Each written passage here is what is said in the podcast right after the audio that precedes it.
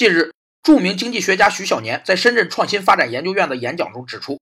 中国实际上已经掉入中等收入陷阱。现在政府运用手中所有的行政手段打房价，再增加货币供应，行政手段都控制不住房价了。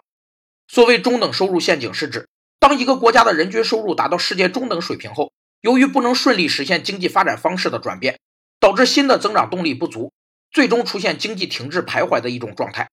其主要表现有收入差距过大、人力资本积累缓慢、增长模式转型不成功、金融体系脆弱、劳动力转移困难、民主进程缓慢与腐败。要跨越中等收入陷阱，首先要追求实现经济共享式增长和创新发展，其次要关注依次分配。设计好劳动者、企业和政府间的国民收入分配机制。第三，必须打造服务型政府，推进金融与资本市场的深化和多元化。如果前面说的过于晦涩难懂，那么简单的解释就是：房价还会涨，咬咬牙赶紧买。